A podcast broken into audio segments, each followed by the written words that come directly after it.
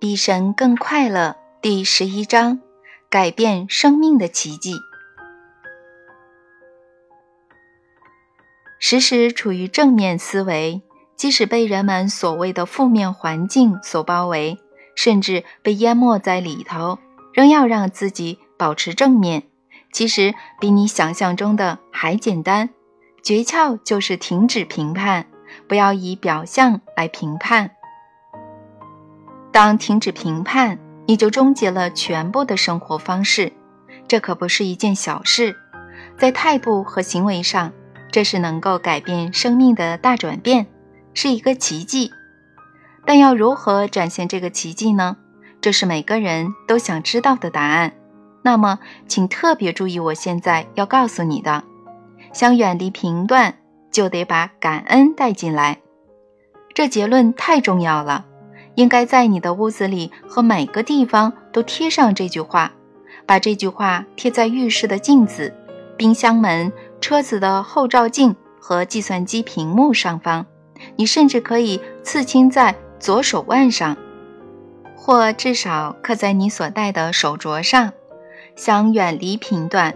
就得把感恩带进来。这句话的意思是对每一个结果都保持感恩之心，每一个结果，也就是说，就算你很确定结果并非出于自己有意识的选择，很清楚自己并不想要它，但你还是会说：“神啊，谢谢你。”某人曾经说过：“幸福并非是得到你所想要的。”而是去感谢你所得到的。这个人说的极为正确。任何时刻，感恩都能奇迹般的疗愈你的不适。它是解除焦虑、消除沮丧和转负面为正面的最快方法。它是从死胡同里走回正道的最快捷的方式。它就是和神连接的能量。找个机会试试吧。下次当你碰上不想要的结果、结局或体验，那就先停住，在所发生的事件当中停下来。只要停下来，只要闭上你的眼睛，然后在心里说：“神啊，谢谢你。”好好的深呼一口气，然后再说一次：“谢谢你给我这份礼物，以及装在里头的宝藏。”请放心，里头真的有宝藏，即使你现在看不到，只要愿意给他机会，生命会证明给你看的。当感恩取代了评断，平安就会散布在你全身，轻轻拥抱着你的灵魂，内心会充满智慧。让感恩取代评断，你的生命体验会在五秒钟内转向更好的地方，在五秒钟内。这是因为态度决定一切。当你离开正道，态度就会对生命方向做出修正。态度就像是心灵的地图，也像是脑的全球卫星定位系统。负面的态度会把你带向不快乐的途径上，这是一定的。不管什么问题，绝对都是如此。正面的态度则把你带回通往内在平安。和幸福的正道上，这也是一定的。不管什么问题，绝对是如此。然而，当一个人碰上完全悲惨、凄凉，或甚至是生命受到威胁的境况时，要怎样才能进入感恩呢？就是藉由明白生命中的每分每秒都是独一无二的机会，好让你去表白、展现并体验你内在的神性。单单只是宣称有吸引力能量的存在，还是有某种东西没说明白？那某种东西指的正是这个。这个真相不该只是揭露出来而已，而是应该被解释清楚。第十二章：生命为何有对立呢？目前，已知无意中的选择是造成人们认为个人创造无效的一个面相而已。还有更不为人知的对立法则，它和无意中的选择具有同样的影响力，但理由却不相同。对立法则是五大生命法则中的第二个，与吸引力能量共同完美和谐地运作着。这个法则告诉我们，在召唤某个事物进入实相的同时，其对立面也会立即出现，而且是最先出现。这是什么东西呢？我是在说什么呢？我说的是，在你选择任何事物、任何结果、东西或经验的同时，其对立面也会以某种方式出现在你的生命中，也许在遥远的某处。或者立刻出现在你面前，但它绝对是存在的。当使用吸引力能量来创造任何你所选择的事物时，对立面的出现是必要的，因为生命无法在孤立的状态下被体验。为了让你体验你所选择的，它的背景必须先被创造出来。许多人就是因为不知道这一点。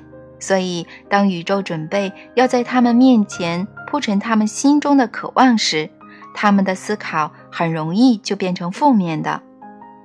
他们并没有把这对立面的出现看成是走在正确的道路上，朝向他们所选择的目标前进的一种肯定的征兆，反而看成是一种阻挡、障碍。他们觉得自己被逼到无路可走。实际上，他们是站在一扇门前，唯有洞察力才能让他们了解其中的差别。这正是天赋智慧的所在。我们很快就会探讨到，对立法则是建立在一切生命的成立及其基本原理上的。如果那个你不是的不存在，那么那个你是的也就不存在。好了，我知道这不是个表达得很清楚的句子，让我来说明白一些。为了举例说明，让我们这么说好了：你自己想体验成为光。对了，许多人真的选择它，他们想要成为光，然后带来光，不论他们身在何处或出现在哪里。现在，让我们一起来想象这个例子：你周遭什么东西都没有。只有光，真的，整个存在中只有光，其他什么都没有。这样一来，要体验到自己是光是不可能的。你可能知道自己是光，但你无法体验它。知道与体验两者是有区别的。灵魂所渴望的是去体验它所知道的自己。只有一个方法能够让你体验到你是光，那就是让自己处在黑暗里。但是千万记住，以这个例子来说，黑暗是不存在的。在这个例子当中，只有光而已。因此，你必须创造出黑暗，你必须召唤它前来，而且你会让它显现。这就是带给你契机的对立法则。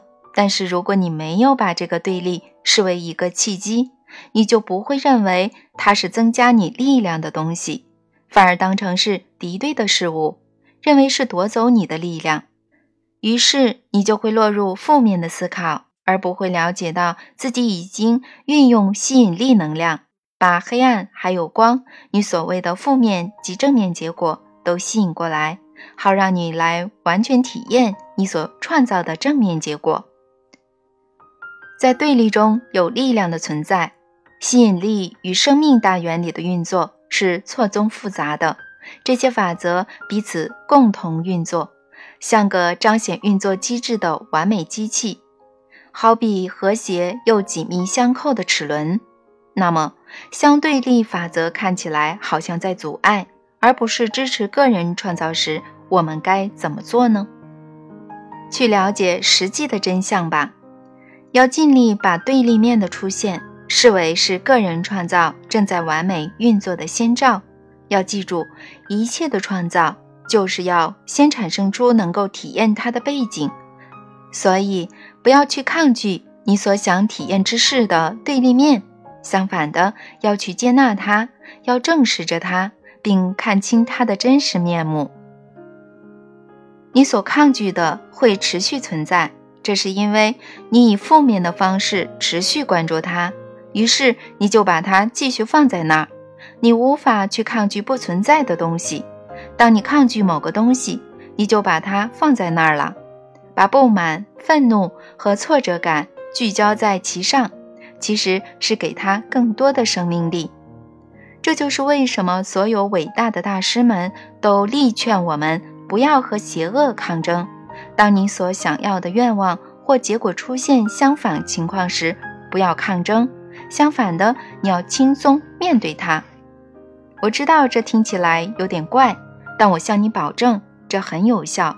别太固执、紧张，好像要去打仗似的。永远不要去反对和你对立的，不要反对，要创造。你了解了吗？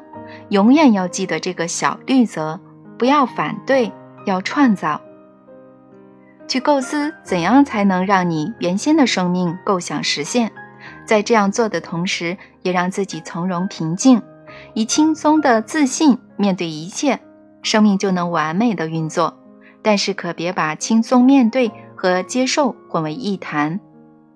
不要和邪恶抗争的意思，并不是说你不应该尝试去改变非你所选择的情况。改变事情和抗争无关，改变只是一种重新选择。改变不是抗拒，而是另一种选择。做出修正并不是抗拒。相反的，它是个人创造的延续。修正就是创造，抗拒则是创造的终止，因为他把先前的创造紧紧抓住，留在原地，停滞不前。你明白了吗？不论何时，生命中碰上了困难和挑战，你都可以选择反对或创造。再重复一次，要不你就去反对。你所经验到的，否则就去创造你所选择的，创造你所选择的。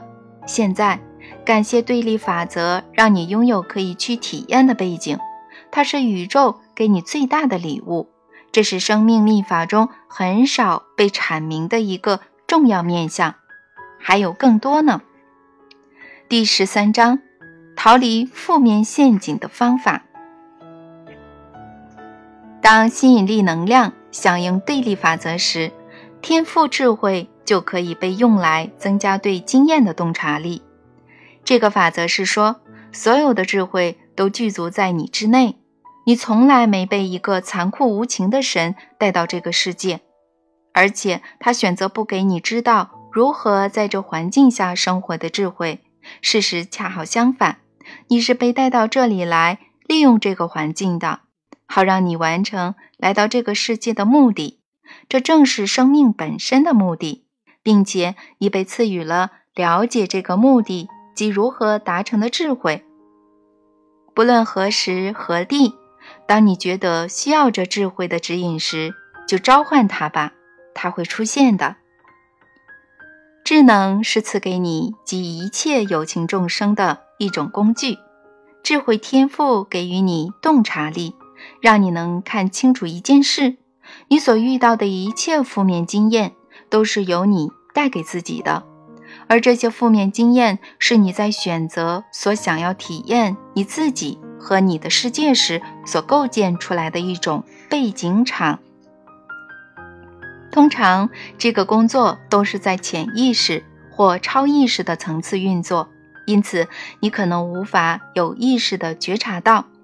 但天赋智慧能使你在这无知的云雾中产生有意识的觉察，让你能够看透这一切在背景场以及你生命周遭所发生的一切中前进，然后在这背景场之内，即由持续把焦点放在当下的选择来启动吸引力能量，并认知到所有的对立状况也是你创造出来的，他们是来创造契机。而不是来与你作对的。大师们这么告诉我们：不要以表象来评断，他们所指的意思就是这个。洞察力让你直接看透事物的真实面目，而不落入撒旦以负面来看待一切事物的陷阱里。天赋智慧让你知道，人生旅程的路上会发生所谓的失败，是可预料的事。做事越是急促，就越会碰上意想不到的困难。布拉瓦茨基夫人这么告诉我们：前进的道路是由内心燃烧的无惧的火光所点亮的。一个人越是无惧，他就得到越多；越是恐惧，那火光就越暗淡。诀窍在于看到失败的真面目，不是失败，而是一种契机。有关这一点，我很喜欢舒格曼所说的：很少人愿意给失败第二次机会，他们失败一次，然后就玩完了。对大多数人来说，失败是他们很难接受的事。如果你愿意接受失败，并从中学习，把失败视为一个隐藏的祝福，并且再振作起来，你就拥有驾驭最强大成功力量之一的潜在能力。每个困难当中都隐藏着契机，而这契机的力量强大到足以让困难变得微不足道。最伟大的成功故事。都是那些认清困难，接着把困难变成机会的人所创造的。这就是我所说的，真正去运用天赋智慧，使自己的洞察力敞开，让自己看见表象与真相的差别，发现，在负面的表象下，其实原来是正面的。只有既有真实的智慧，我们才能对生命的物质相有超凡的了解。所有的物质性都是幻觉。与神对话不断重复生命这一点。如果这是真的，我们就必须知道如何面对这个事实。神说：“我们就像忘掉了手法伎俩的魔术师。我们住在爱丽丝梦游仙境里，把真当假，把假当真。然而，我们现在正活在幻觉里的这个事实，却正是我们生命。”会有这么有趣又具无穷可能性的原因，因为只有在梦幻里，我们才可能拥有想要的一切，做我们喜欢的事及创造我们所渴望的。路易斯·卡罗写道：“不用试了。”爱丽丝说：“人不会相信不可能的事。”我敢说，你一定没怎么练习过。”女王说道。“哦，早餐前。”我才刚相信过六个不可能的事呢。当然，整个诀窍就在于明白如何与幻觉一起生活，而不是活在幻觉里，或者如同圣经上说，活在这世间，但不属于他。有一个方法可以做到。与神对话系列《与神合一》里的十项创造三法中，教了我们这个方法。与神合一中说，大师及迈向大师之途的学生知道这些幻觉都是幻觉，并且完全明白他们为什么在那，然后有意识地通过幻觉在自身之内创造下一个体验。当面对一切生命的体验，每个人都可藉由一个公式或方法，让自己朝着大师之途前进。只要做出以下的声明。一，在这世间没有什么是真实的。二，每一件事物的意义都是我所赋予的。三，我说我是什么，我就会是什么；我说我的体验是什么，就会是什么。这就是如何与人生幻觉共同相处的方法。对许多人来说，三法中的第一步是最为困难的。他宣称。我们所看到的和经验到的一切都不是真实的，没有一件事物真的是我们所想象的样子。这可不代表说它不存在，它真正的意思是说它不是真实的，也就是说它并不真的是它看起来的样子，它不是我们想当然的样貌。要做更深入的探究，我建议去阅读麦克泰波的。全像宇宙这本超凡的书，以科学的观点，针对我们所生活的虚幻世界，带给我们深入的洞见。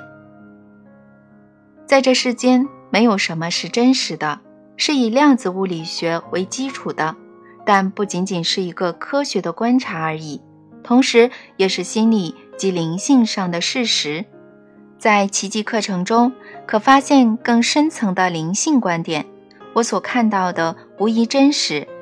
觉察到这个真相，就能有很大的疗愈效果，特别是在碰上巨大困难或压力的时候。如果在困难的时刻，你认为你所经验的事是真实的，那么你就会使它成真，成为你生命中的结果。反之，如果你知道它不是真实的，明白它只是你捏造出来，根本没有任何实质的存在，那么你就能在瞬间让那个结果消失。与神对话中说：“你所抵抗的会持续存在，你所静观的东西会消失。”也就是说，它终止了它的幻觉形式。如果你现在正想着这跟科幻电影《黑客帝国》中的剧情非常接近，那么你就说对了。你记得电影里的那些人被描绘成生活在由他们思想所创造出来的虚幻世界里，而主角 Neo 只是训练他的心智来抵抗事物的表象。例如，射向他的子弹，即否定他们的真实性。于是，他就在这些人当中成了某种神。既有否定你不希望它发生，但当下它正在发生的事物的真实性，至少你也会减轻该事物的负面结果。五十年前，皮尔博士在其杰作《人生的光明面》中就指出了这一点。詹姆士·艾伦在其经典作品《我的人生思考：意念的力量》中，同样有类似的说法。因此，三法中的第一步就是否定任何你内在结果的真实性，包括所谓好的跟坏的结果。现在你可能会问：为何要否定掉所谓好的结果呢？答案是：只有直接关照你最大喜悦的真实面目。并且视它为幻觉，你就不会对它有深切的执着。你可以继续享受它，但你是没有地狱的享受。也就是说，你以某种特殊的形式把地狱给去除了，是因为对人、地和物的沉迷，致使曾经的平静产生动荡，曾经的喜悦变成不幸，曾经的欢乐化为痛苦。曾经的幸福转为哀伤。有关这一点，没有比肯凯斯那本深具洞见的高等意识手册描述的更为清楚的了。这本由一位靠轮椅度日的作者所写的书，将我的生命永远的改变了。书中说，如果某个人、某个地方或某种体验的消失，就是你失去了幸福，那么你就知道你已沉迷在某个人。某个地方或某种体验了。高等意识手册于数年前出版，现今还买得到。该书教导如何把沉迷提升为偏好。我认为这本书是有关人类幸福的主题中最具洞见的书籍之一。请注意很重要的一点：我们对自己的所思、所言和所见的一切，对其究竟真实性的否定。并不意味着我们就非得把它推开不可，我们只是重新解读经验，好让自己注意到，现在所看到的都只是一种幻觉。唯有到达这个境地，我们才有去选择让幻觉继续，或让幻觉结束的能力。长久以来，我们都认为自己所经验的一切真实不虚，所以就想象自己根本。没有改变它的能力。我们这样看自己，对生命本身，我们是无能为力的，只能不断在体验中流转，永远只能处在因果中，果的那一端。因此，对我们所看到的一切，其真实性的否定，是个人创造法中一个极为强大又重要的工具。现在可以谈谈步骤二了。如果我所看到的一切都不具真实性，那么它们的意义是什么呢？这是另一个相当不错的好问题。答案是，每一件事物的意义都是你赋予的。这第二步骤巩固了你对自己经验的决定权。或许你并没有对外在实相做出任何改变，但要记住，正是因为对这外在实相的体验，才促使我们。开始去改变它。你唯独只有你自己决定了一切事物的意义，你唯独只有你自己选择了什么是重要的，什么是不重要的，选择了什么是好，什么是坏，什么事情可以，什么事情不可以。你唯独只有你自己决定要对某事采取正面反应或负面反应，或者很有趣的完全没有反应。你的情绪完全在自己的掌握之中，你的感受完全是你自己所想要的样子。才不是这样呢！你或许会反驳：“我并不想要不好的感觉，但我的感觉就是这样啊。”但事实并非如此。越早明白这一点，你就能越早在日常生活中达到自主。是你真的想要这个不好的感觉，否则你根本不会的。诀窍就在于当下去深入关照，为什么你想要这个不好的感觉呢？有了这个问题的答案，就能够打开一切。我再重申一次，你决定。唯独只有你自己决定事物的意义及如何与之回应，但大多数人的决定基础都是出自于过去的感觉、经验、理解和欲望，或者是对未来的忧虑、期盼和愿望，但这些都与当下此时此地所发生的一切无关，如同托利在其著作《当下的力量》中所清楚阐述的。这个观念就是保持活在当下，不要过去化，也不要未来化。我在自己生命中已见证到它的真实力量。当我是来自于昨天时，常常就会把当下正在发生的事镀上一层意义，而这意义并非当下正发生的事所原本具有的。我把过去先前对这些事物。或与之相类似的事物的想法，结果置于其上。看牙医就是个很好的例子。当我是来自于明天时，就会把今天发生的事镀上一个想象的未来，而且通常是想象着恐惧。这些对未来的想象可能永远不会发生。事实上，我的生命显示它们很少发生。但它们却常会毁掉原本我可以从当下的体验中获得最大利益的机会。唯有跳出过去并远离未来，我才能在这个背景、当下正在真实发生的事之内，真实体验此时此地发生的事物，并可以针对这些发生给予任何我想要的诠释，完全没有过去和未来的诠释介入。这是我生命中最大的解放。当明白这一点时，我终于了解，眼前我所体验的正在发生的一切，全都正在我的心中发生。我可以直视事情的面貌，关于他们，我可以选择成为任何我想要成为的样子。我可以是没问题的，或选择成为有问题的。我可以是快乐的，或选择不快乐。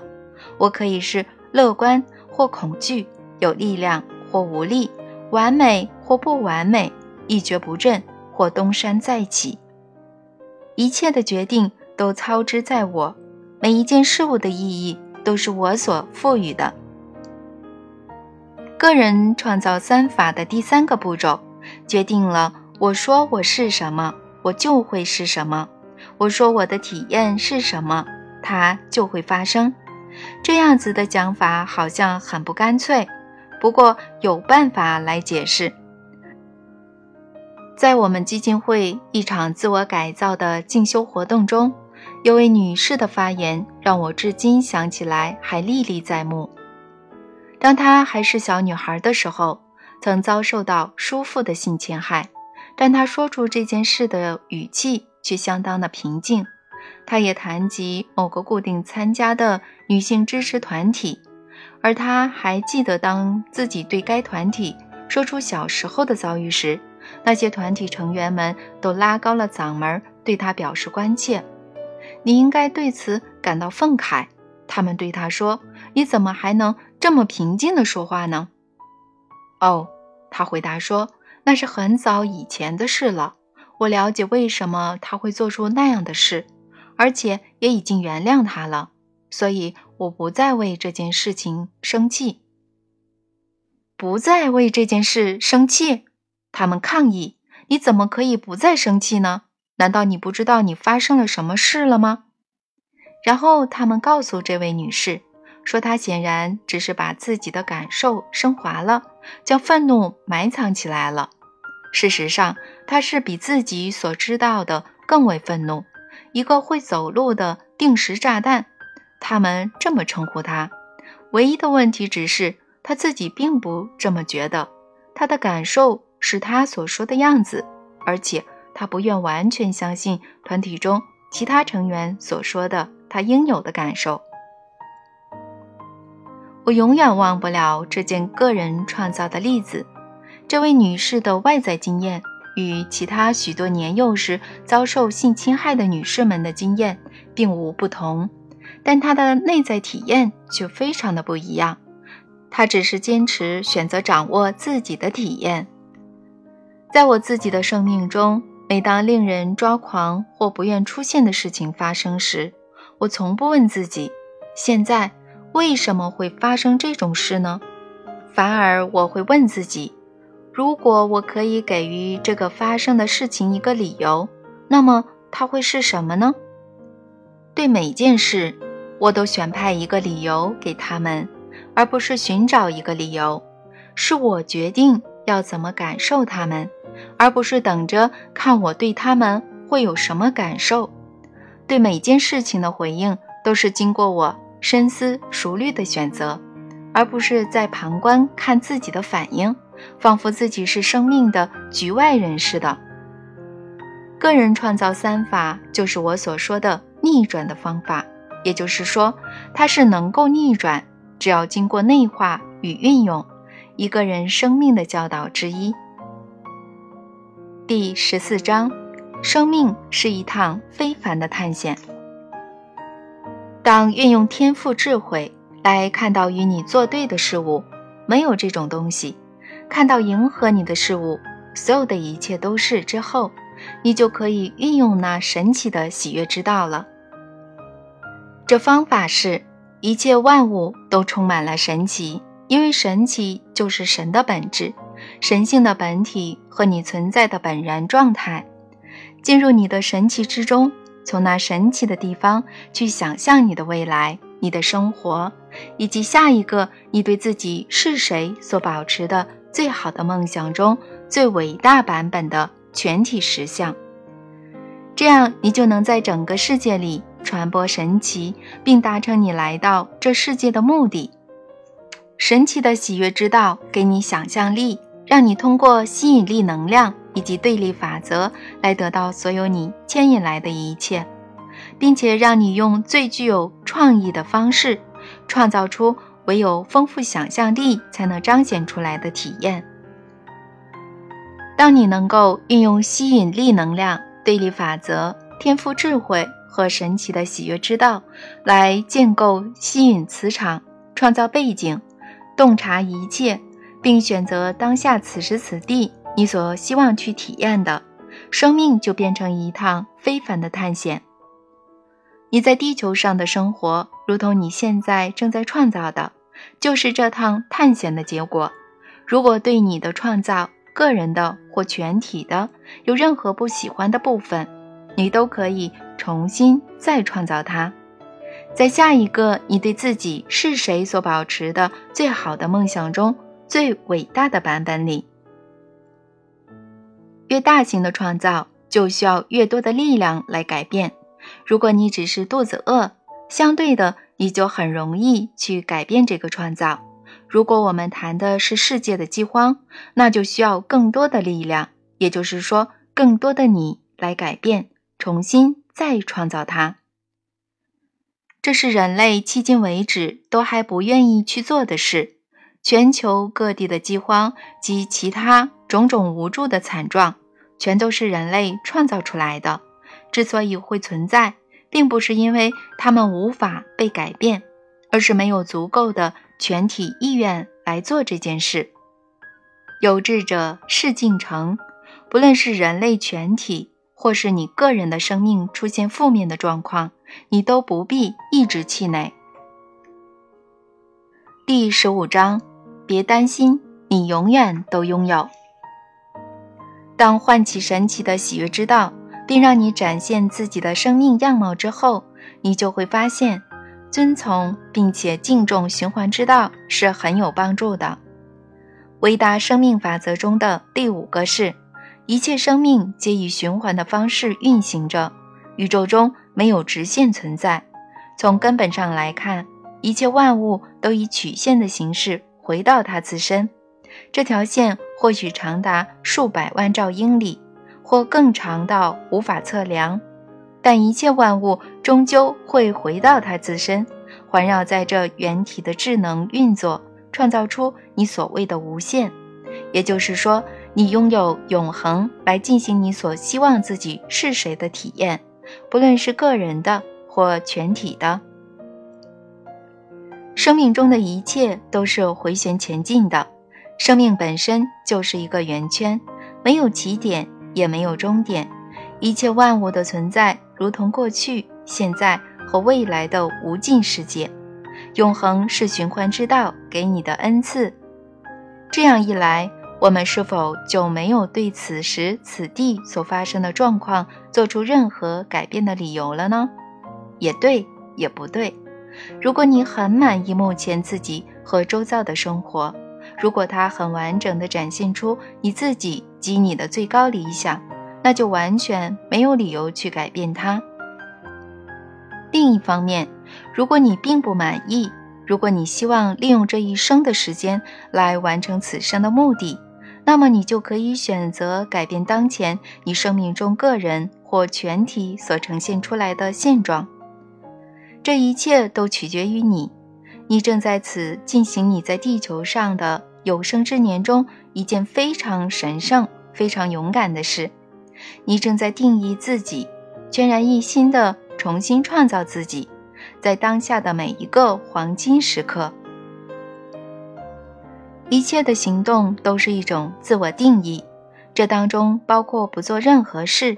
先前我提过一些声明，我要趁还没完整解释就被遗忘之前，再次回过头来谈谈。我说，当有人运用个人创造法却认为无效、失望和灰心时，这是因为他们没有把吸引力这个工具。推动创造过程的燃料用在原本设计的目的上。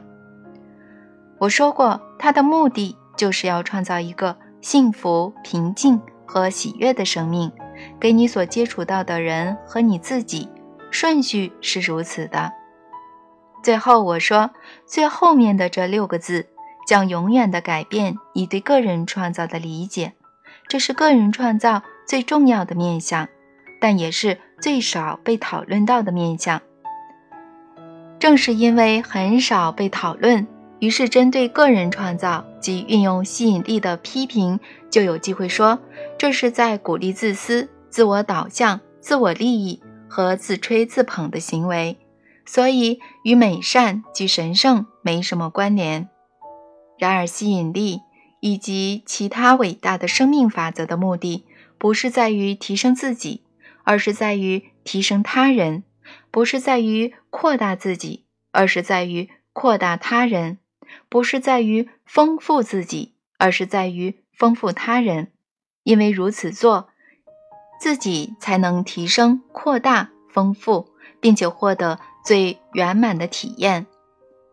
灵魂所渴望的，正是自己这个最圆满的体验。事实上，它就是所有生命的目的。现今许多个人创造的导师们，并没有强调把焦点放在利于他人上。然而，所有古代的灵性大师们都把焦点放于此。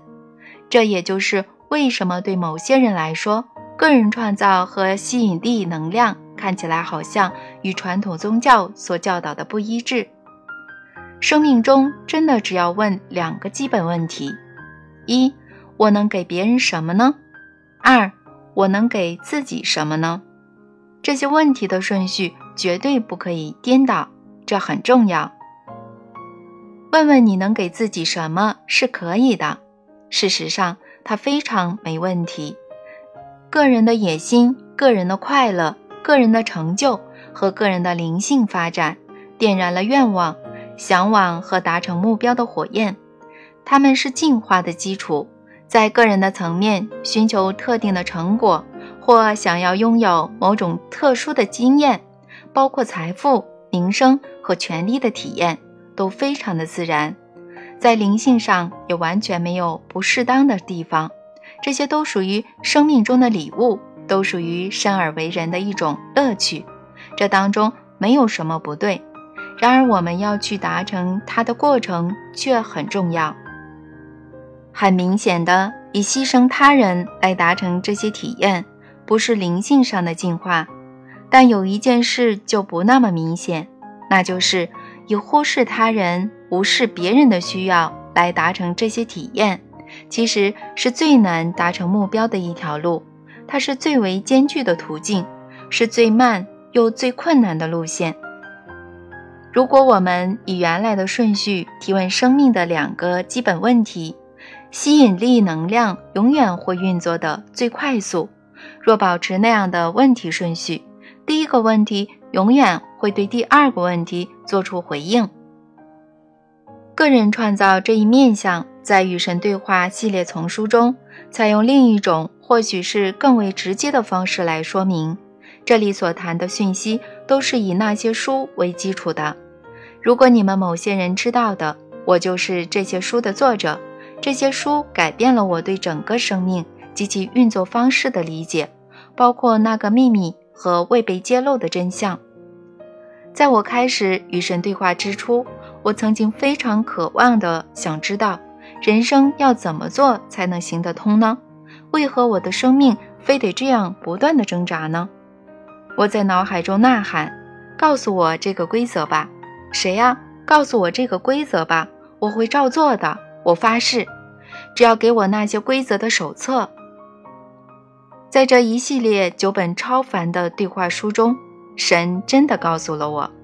而对于上述的两个问题，神回答说：“为了简洁扼要，我这里做了改述。你的生命不必如此无止境的挣扎。这个问题很简单，你只是认为你的生命是有关于你，而你的生命。”并不是有关于你，不是吗？我问。不是，神回答。好，那么是关于这个世上哪一个人的呢？世上的每一个人。